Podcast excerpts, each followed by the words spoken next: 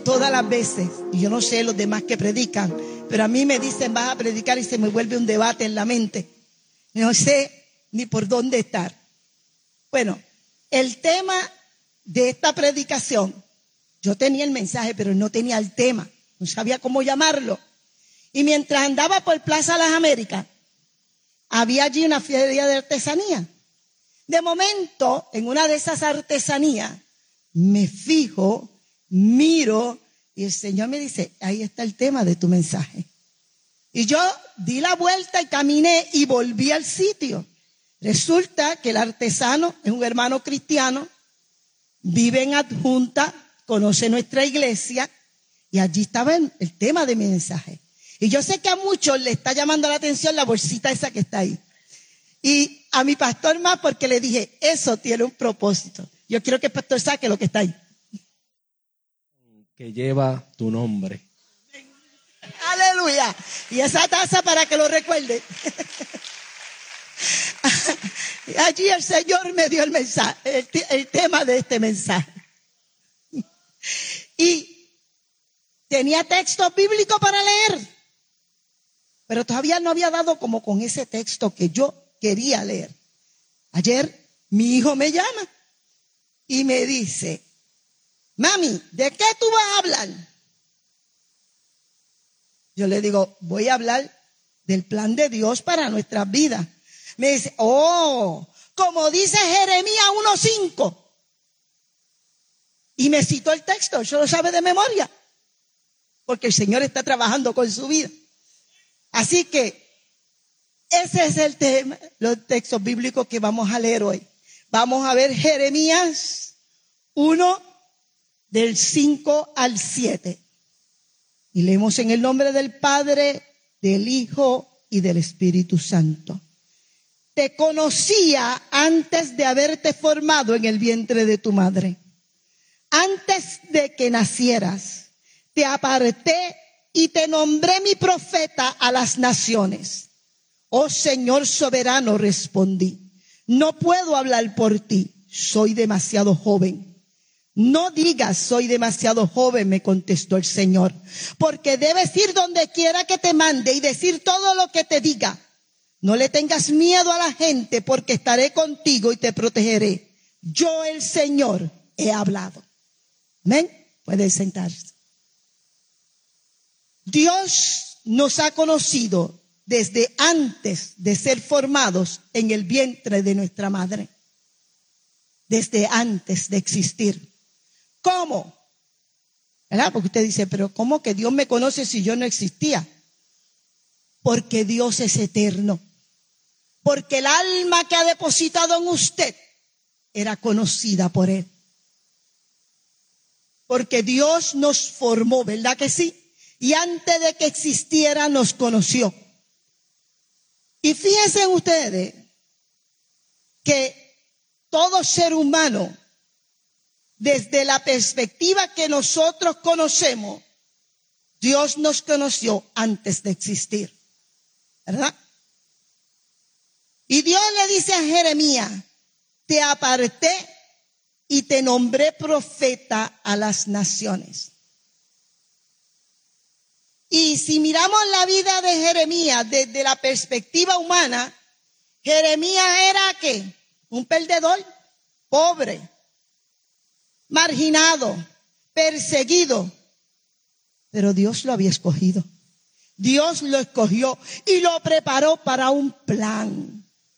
Dios tiene un plan que tiene tu nombre.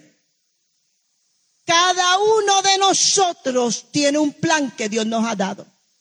Ninguno de ustedes, ni ninguno de los que me escucha a través de las redes, está escuchando este mensaje por casualidad.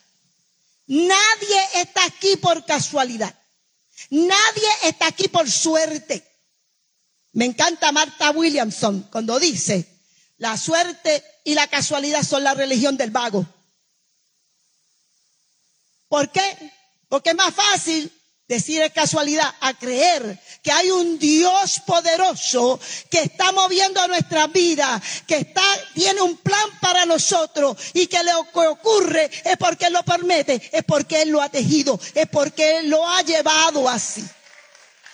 Dios tiene un plan. Si vamos a Éxodo, en Éxodo capítulo 2 del 1 al 10, usted encuentra ahí la historia de un niño. Un niño que nació con una pena de muerte sobre su cabeza. ¿Por qué? Porque cuando Moisés nació, Faraón había dado un edicto. Todos los hijos varones de los israelitas tenían que morir. Así que Moisés nació con una pena de muerte sobre su cabeza. Pero Dios tenía un plan para Moisés. ¿Ven? Dios tenía un plan. Y aquella madre no pudo dejar que mataran a su hijo, lo escondió. Y aquella madre llevó ese hijo en una canasta y lo puso en el río. No era casualidad que la hija de Faraón estuviera allí en ese momento. Dios iba tejiendo su plan para Moisés. No fue casualidad que su hermana estuviera allí. No fue casualidad que Moisés volviera a su madre para ser educado en la ley de Jehová y para que se integrara y conociera y la idiosincrasia, su pueblo Israel, se identificara con aquel pueblo. Tampoco fue casualidad que fuera a la corte de Faraón, donde Dios lo llevó para que fuera preparado con las herramientas necesarias para ser un líder. Él fue a la corte a aprender a ser un líder. Pero ¿sabe qué? Ni Faraón sabía que Dios lo estaba usando. Ni la hija de Faraón sabía que era instrumento de Dios. Ni la madre de, de Moisés sabía lo que Dios tenía planeado para aquel niño. Ellos obraban por el impulso que Dios ponía en sus corazones porque el Espíritu Santo le dirigía. Pero Dios tenía un plan, ¿verdad que sí? Tenía un plan para aquel hombre. Aquel hombre tenía una misión que hacer. Así que no era casualidad que Dios le salvara. Dios lo preparó, lo llevó donde podía aprender lo que él necesitaba que aquel niño supiera para que pudiera llevar a cabo el plan que Dios tenía con él. Ahora bien, asimismo Dios tiene un propósito con cada uno de nosotros. Propósito que probablemente usted no conoce, que usted no sabe. Yo estoy segura, bien segura, que el día que este varón llegó a aquella iglesia a las 12 de la noche, buscando un pastor, si ese día por la mañana a él le dicen, tú vas a ser pentecostal y vas a ser pastor, ¿qué usted hubiera dicho, hermano? ¿Se hubiera reído? Yo, y pentecostal, porque mire, decir pentecostal allá en el mundo, eh, eso tiene connotaciones fuertes. ¿Y usted, hermana, lo hubiera creído? Jamás. Pero Dios tenía un plan. Dios le había escogido como a Jeremías desde el vientre de su madre. Pero él no lo sabía, su mamá tampoco, ni su papá. Dios era el que iba llevando la dirección como lo hizo con Moisés. Porque Dios tiene un propósito y un plan para cada una de nuestras vidas. Plan que nosotros aún no conocemos. Que muchos de ustedes, si le decimos el plan que Dios tiene, sale corriendo. Pero Dios lo tiene. Mire, Dios conoció a Jeremías desde el vientre de su madre y le dijo, te envío por profeta a las naciones. Dios nos prepara para lo que Él quiere llevar con nosotros. Mire David. David era un joven que se dedicaba a las ovejas. Pero Dios había escogido a David para ser rey de Israel. Pero David no lo sabía. Isaí tampoco, su padre. Y cuando llega Samuel a la casa de Isaí y le dice, Dios me ha mandado aquí a ungir uno de tus hijos. Trajeron a todos menos a David. David, no, deje ese muchacho por allá. Ese, eso no sirve, déjelo allá. Eso es, él es chiquito todavía, él todavía no sabe, es un jovencito. ¿Para qué van a traer a David para acá? Y trajo todos los que él creía que tenían las cualificaciones que podría buscar Samuel. Y los puso allí. Y Samuel los vio a todos y le dijo, no, ninguno de estos. Aquí falta alguien. Ah, hay otro, está en el campo allá con las ovejas, pero, pero yo no creo que... Mándelo a buscar. Ese es el que yo quiero aquí. Ese que nadie pensó, que nadie le dio, no había estado en la expectativa de nadie, ese fue el que Dios escogió. Traigan a David. Y David fue ungido para ser rey de Israel por Samuel en aquel momento. Escogido para ser rey de Israel.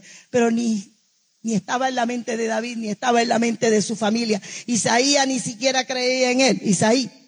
Así que imagínense, hermano, porque Dios sabe cómo nos lleva. ¿Dónde nos lleva?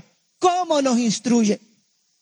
Y este siervo no fue a cualquier iglesia de todas las iglesias que habían en Bayamón, de todas las iglesias que hay en Levitown, yo estoy segura que la iglesia central de Levitown, de la fiada, no es la más linda. Esa no es la mejor pintada que está, no es la más atractiva. ¿Por qué está allí? ¿Por qué esa iglesia en particular? Usted se ha preguntado. Pudieron haber muchas, pero Dios lo llevó allí. Y él ni siquiera sabía dónde estaba. Ni por qué estaba allí. Ni qué lo impulsó a llegar allí. Él sabe que estaba allí. Porque Dios no solamente escogió para una tarea. Cuando Dios te escoge, Dios te prepara. Dios te lleva donde tú puedes ser preparado, donde tú vas a ser instruido. Si usted está aquí, es porque el plan que Dios tiene para usted Usted Dios lo va a preparar aquí. Aquí. Dios ya tenía su mentor. Dios ya tenía su maestro. Dios escogió al hermano Tomás Rodríguez para ser el mentor y el maestro de este siervo. Por eso él estaba allí. Por eso no era otra iglesia. Era la iglesia central de Levitown. Allí era que tenía que ir. Porque allí era que Dios tenía lo que tenía preparado para él. Y no escogió a cualquiera para ser su mentor. Sé de hermano Tomás Rodríguez por muchos, muchos años. Porque mi familia conoce al hermano Tomás desde que estaban en Estados Unidos. Y mis abuelos fueron parte de esa obra que él levantó allí. Y hermano Tomás Rodríguez es uno de los siervos mejor preparado, más completo, tanto teológicamente como en la preparación eh, académica. Así que no escogió a cualquiera. Dios escogió al hermano Tomás Rodríguez para que fuera su mentor. El que le enseñara lo que tenía que aprender. El que lo dirigiera. El que lo llevara de la mano. Porque cuando Dios tiene un plan para ti, Dios te va a llevar donde aprendas a hacer lo que Él quiere que hagas. Donde te dirijan correctamente. Donde te lleven de la mano para que el plan de Dios se haga una realidad. Jeremías 29, 11 dice, yo sé los planes que tengo contigo, planes de bien y no de mal. Dios tiene planes para todos. Ahora bien, Dios tiene planes individuales con cada uno de nosotros que se van a ir cumpliendo según usted vaya caminando con el Señor. Pero Dios tiene planes colectivos. Dios tiene planes colectivos. Dios tenía planes con el pueblo de Israel. Y preparó a Moisés para que cumpliera la misión de llevar a aquel pueblo hasta la tierra prometida, porque el pueblo estaba esclavo en Egipto. Y alguien lo tenía que sacar de allí. Y tenía que haber un líder. Y Dios escogió a Moisés para ser el líder de aquel pueblo. Porque aquel pueblo había un propósito de Dios con aquel pueblo. Y Dios tiene un propósito de Dios para Betania. Y Dios también tiene planes con esta iglesia y propósito. Y Dios ha dado promesas a esta congregación. Así que Dios tiene un plan que va a cumplir con Betania. Y nosotros tenemos, cada uno de nosotros, un plan individual. Nuestro plan individual, Dios lo va a ajustar y lo va a moldar para que se ajuste al plan colectivo que Dios tiene con la congregación. Usted tiene una posición, usted tiene algo que hacer, usted está aquí porque Dios lo va a usar para algo dentro del plan que Dios tiene para Betania. Porque hay un plan colectivo. Moisés tenía que sacar a aquel pueblo de Egipto y conducirlo a la tierra de, que Dios había prometido. Betania, Dios tiene un plan con ella. Ahora bien, para que el plan colectivo que Dios tenía con Israel pudiese cumplirse, para que ese plan diera resultado y el propósito de Dios se cumpliera en aquel pueblo, tenían que ocurrir unas condiciones. Se tenían que dar unas condiciones. Igual para que nuestro plan siga adelante y Betania cumpla con el propósito de Dios, hay unas condiciones. Número uno, el pueblo tenía que creer que Dios había escogido a Moisés para ser su líder. Eso tenía que estar aquí en la mente de aquel pueblo. Porque si el pueblo no creía que Moisés era el líder que Dios había escogido para sacarlos de aquella esclavitud, aquel pueblo no iba a caminar. Y la misión no era fácil. La misión era difícil. Y Faraón no se iba a quedar quieto. Sabemos que no se quedó quieto. Por lo tanto, esa certeza de que tengo un líder que Dios lo trajo, que Dios lo puso, que es nombrado por Dios para estar ahí, tiene que estar en nuestras mentes y en nuestros corazones para que Betania camine.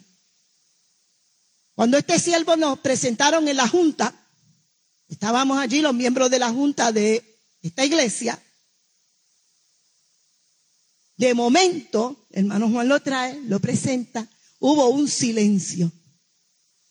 Porque en la mente de todos nosotros había una sola pregunta. Había una sola pregunta. La pregunta había que hacerla. ¿Y dónde está Carlos? Carlos está por ahí. Carlos Hernández. Bueno, yo soy media explosiva. Yo no me podía quedar más con la pregunta, yo tenía que hacerla. ¿Hay llamado de Dios para esto? Y esa fue la pregunta. Nosotros queríamos asegurarnos, como representantes de esta congregación, que había un llamado de Dios para que este siervo estuviera aquí. Y la pregunta había que hacerla. Y detrás de mí Carlos dice eso mismo, iba a preguntar yo. ¿Por qué, hermano? Porque si no hay llamado de Dios, no hay victoria. Porque nosotros tenemos que estar dentro de los planes que Dios tiene para nosotros. Segundo, el pueblo tenía que creer que Moisés estaba dirigido por Dios, que la unción del Espíritu estaba con él. El pueblo tenía que creer que Dios iba dirigiendo a Moisés, que Moisés no actuaba ciega, que Moisés no iba por capricho propio, que Moisés estaba siguiendo lo que instrucciones que Dios le iba a estar dando, que Moisés se comunicaba con Dios. Y eso es bien importante. Un líder en las manos de Dios. Un líder que sigue lo que Dios le dice. Un líder respaldado por Dios. Bien importante. Y el pueblo tenía que creerlo. Tenemos que creer que nuestro pastor sigue las instrucciones de Dios. que tiene la unción del Espíritu, que no es lo que Él quiera, sino lo que Dios diga. Y el pueblo tiene que estar convencido de eso. Tercero, el pueblo tenía que seguir a aquel líder, entender y obedecer lo que Dios le estaba diciendo a ese líder. Para que el pueblo pudiera tener victoria y salir de aquella esclavitud. La primera orden que Moisés le dio a aquel pueblo parecía inverosímil. Vete, mata a un cordero y con la sangre pinta la puerta de tu casa y mantente dentro de ella, tú y toda tu familia. Porque el ángel de la muerte va a pasar y van a morir los primogénitos de todo Egipto. Pero tú vas a ser guardado por la sangre de Cristo dentro de tu casa. Uh. Si hoy en día es eso, eh, eso es antiestético. Pero ¿qué es eso de que yo voy a pintar con la sangre las puertas de mi casa? ¿Quién ha visto? Acá ya la hermana tiene una cara de que, ¡ay, Dios mío! ¿Cómo es posible? Pero eso fue lo que Dios le dio a aquel pueblo. Y aquel pueblo tenía que obedecer. Y tenía que hacer lo que Moisés le estaba diciendo, porque Moisés estaba siguiendo las instrucciones de Dios. Y no era una orden fácil de seguir. No era fácil. Pero el pueblo obedeció. El pueblo obedeció. Y el pueblo fue guardado por Dios y ni uno solo de los hijos de la israelita pereció en esa noche cuando el ángel pasó, porque el pueblo siguió lo que el líder le dijo que había que hacer, porque Dios había hablado con el líder. Por lo tanto, para que Betania tenga éxito, para que podamos seguir adelante con lo que Dios ha puesto en nuestras manos. Mira hermano, tenemos que entender y tenemos que seguir esas órdenes que Dios le da a nuestro líder. La otra condición, tenía que haber armonía y respeto por el líder y por los demás. El pueblo tenía que estar en coinonía, en esa armonía que nos lleva como hermanos. La hermana Sharon, ahora aquí y nos da las gracias. ¿Por qué, hermana? No tiene que darnos las gracias. Hicimos lo que nos corresponde hacer. Porque como familia tenemos que cuidar los unos de los otros. Estamos para orar los unos por los otros. Eso nos corresponde hacer dentro del plan de Dios, dentro del propósito de Dios, para que la iglesia esté en victoria. Vivir en armonía. Usted no está para juzgar a su hermano. No juzgue porque nosotros no estamos para juzgar a nadie. Nosotros estamos para levantarle los brazos a nuestros hermanos, para ayudarlos a pelear su batalla, para sustentarlos con amor, para que unidos como familia el, el, el, plan de Dios que tiene para mi vida se cumpla y el plan que Dios tiene para mi hermana también se cumpla. Para que el propósito que Dios tiene con la iglesia se cumpla. Tenemos que estar en esa armonía. Quinto, el pueblo tenía que trabajar como equipo. Israel tenía que ser un equipo, un equipo, unido. A mí me encanta el deporte.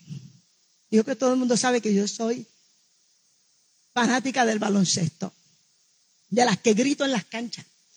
Bueno, pues ¿sabe qué? Dentro de ese deporte, muchas veces hay un equipo que cuando empieza la temporada, todo el mundo ya lo da por campeón. Ese equipo va a ser el campeón. Ese equipo tiene los mejores gares, tiene la mejor defensa, tiene los mejores jugadores. El MVP está ahí, en ese equipo. Eso, eso, ese equipo es una cosa terrible. Ese equipo no va a ver quién le gane. Pero terminó la temporada y el equipo no ganó. Y aquel equipo que nadie le daba esperanza, el equipo que No tenía los mejores jugadores. No estaban los más famosos allí. Era el que, es el que queda campeón. ¿Qué pasó? Que ese equipo jugó como equipo. Y el otro, cada cual tiró para su lado, cada cual quería su propia gloria, cada cual velaba su propio récord. Y como jugaron individuales, no llegaron a ningún lado. Pero cuando usted juega como equipo, usted queda campeón. Si usted, eh, Betania, quiere victoria, tenemos que jugar como equipo. Aquí no es quien resalta más. Aquí no es quien es el más importante. Aquí no es quien predica mejor. Aquí trabajamos para la gloria de Dios. Y Dios es el importante. Y las almas son nuestro objetivo. Y vamos tras las almas que Cristo quiere que ganemos, no tras la gloria propia. Todos y cada uno de nosotros, Dios tiene un plan y todos somos importantes. Aquí el pastor no es más importante que los demás. Es uno más del equipo. Es el que le toca dirigir la labor más difícil. Tiene que dirigir.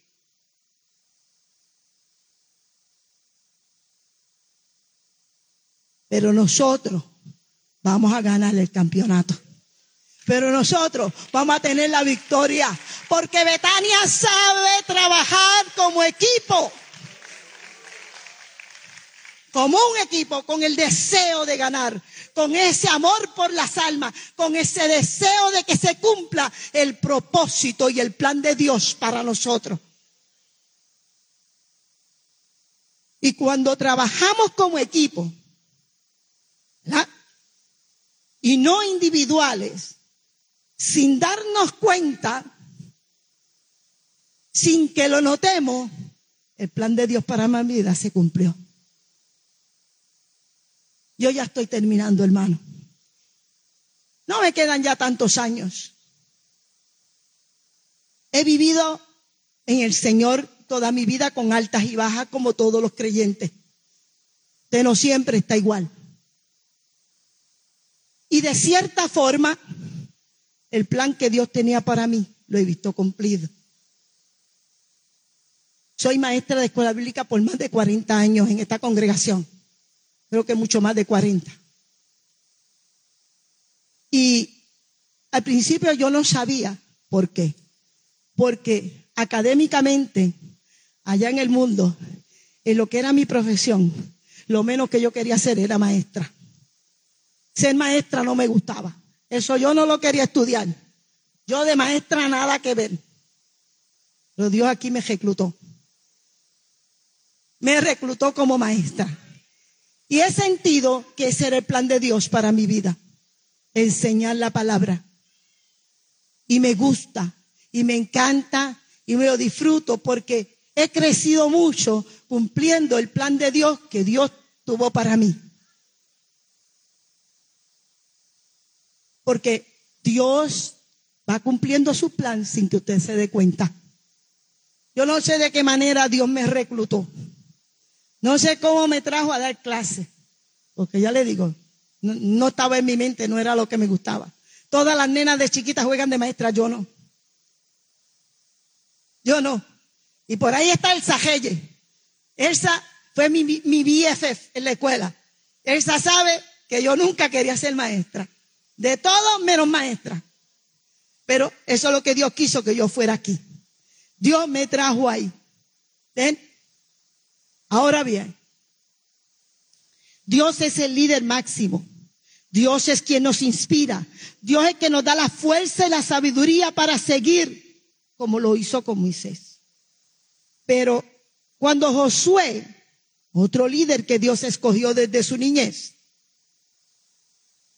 fue a tomar el mando de aquel pueblo para culminar ese plan que Dios tenía con Israel y llevar a que se cumpliera esa parte final de aquel plan y entrar a la tierra prometida con aquel pueblo y repartir aquellas tierras que Dios le había dado a aquel pueblo a las diferentes tribus.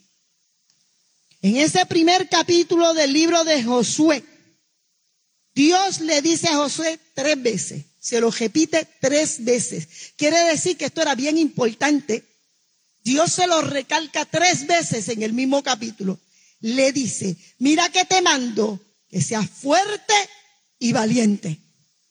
Fuerte y valiente. Porque la lucha no va a ser fácil. Porque lo que queda por caminar va a ser difícil. Yo no me voy a separar de ti. Yo voy a estar contigo hasta el último día. Pero tú tienes que ser fuerte y valiente. En nuestra vida, individualmente, con las pruebas que nos toque caminar, con lo que nos toque en la vida vivir, tenemos que ser fuerte y valiente, aunque Dios vaya con nosotros y sabemos que Él está ahí. Y en la clase bíblica hoy aprendimos, ¿verdad? Que nadie puede conocer a Dios si no tiene una experiencia personal con Él, si no hay una experiencia que lo defina, si no hay una, experiencia que lo transforme. Pero para vivir esa experiencia usted tiene que ser fuerte y valiente para culminar el propósito que Dios trae con Betania, para culminar ese plan de Dios con Betania. Pastor, Dios le dice hoy que tiene que ser fuerte y valiente, porque no va a ser fácil la lucha. Estamos en los tiempos finales, hermano. Estamos en los últimos días. Los retos que la iglesia enfrenta hoy y que va a seguir enfrentando son grandes, son difíciles. Nuestro caminar no va a ser fácil. El enemigo está con todos los dardos. El enemigo ha salido a pelear su última batalla contra la iglesia. Y nosotros tenemos que estar preparados. Y nosotros tenemos que ser fuertes y valientes como le dijo Dios a Josué. No podemos desanimarnos. Vea lo que usted vea, usted de Cristo. Usted no se dé por vencido. Usted no le crea las mentiras a Satanás. Usted no se deje influenciar por un mundo que está corrupto. Por un mundo que camina hacia la perdición, hermano. Que no se dan cuenta cómo el enemigo los está usando para sus propósitos. Un mundo que no respeta nuestra niñez. Un mundo que no respeta a nuestros jóvenes. Un mundo que quiere infiltrar en la mente y el corazón de nuestros jóvenes que lo malo está bien y que lo bien está mal. Y esa batalla que la iglesia tiene que liberar en este último tiempo va a ser terrible, ¿sabe? Va a ser terrible. Es una batalla final encarnizada contra las huestes del maligno. Y tenemos que ser fuertes y valientes. Y tenemos que batallar. Y tenemos que estar a la disposición de Dios para que ese plan que Dios tiene con usted se cumpla. Y este, Él me está mirando. Y yo lo estoy viendo que Él me mira interesado. Y Él está pensando, yo estoy aquí, pero yo no creo que Dios tenga ningún plan conmigo. Dios tiene un plan para ti, igual que lo tiene para cada uno de los que están aquí. No estás aquí por casualidad. Estás aquí porque Dios ha permitido que estés. Dios quiere que permanezcamos firmes. Dios quiere que la iglesia tenga victoria. Dios quiere que cada uno de nosotros tenga victoria en, en, esa batalla individual que tenemos que pelear. Y Dios quiere que juguemos, que peleemos como equipo, siguiendo al líder que Dios nos ha dado, siguiendo, eh, conociendo y estando seguro que está aquí porque Dios lo trajo, porque Dios hizo como Jeremías, lo escogió desde el vientre de su madre para estar aquí, para ser nuestro pastor y lo preparó en el mejor sitio. Y hoy le decimos, felicidades hermano Iván y hermana Yanara, en el día del pastor, el primer día del pastor, siendo pastor nombrado en Betania. Dios les bendiga. Amén. Dios les guarde.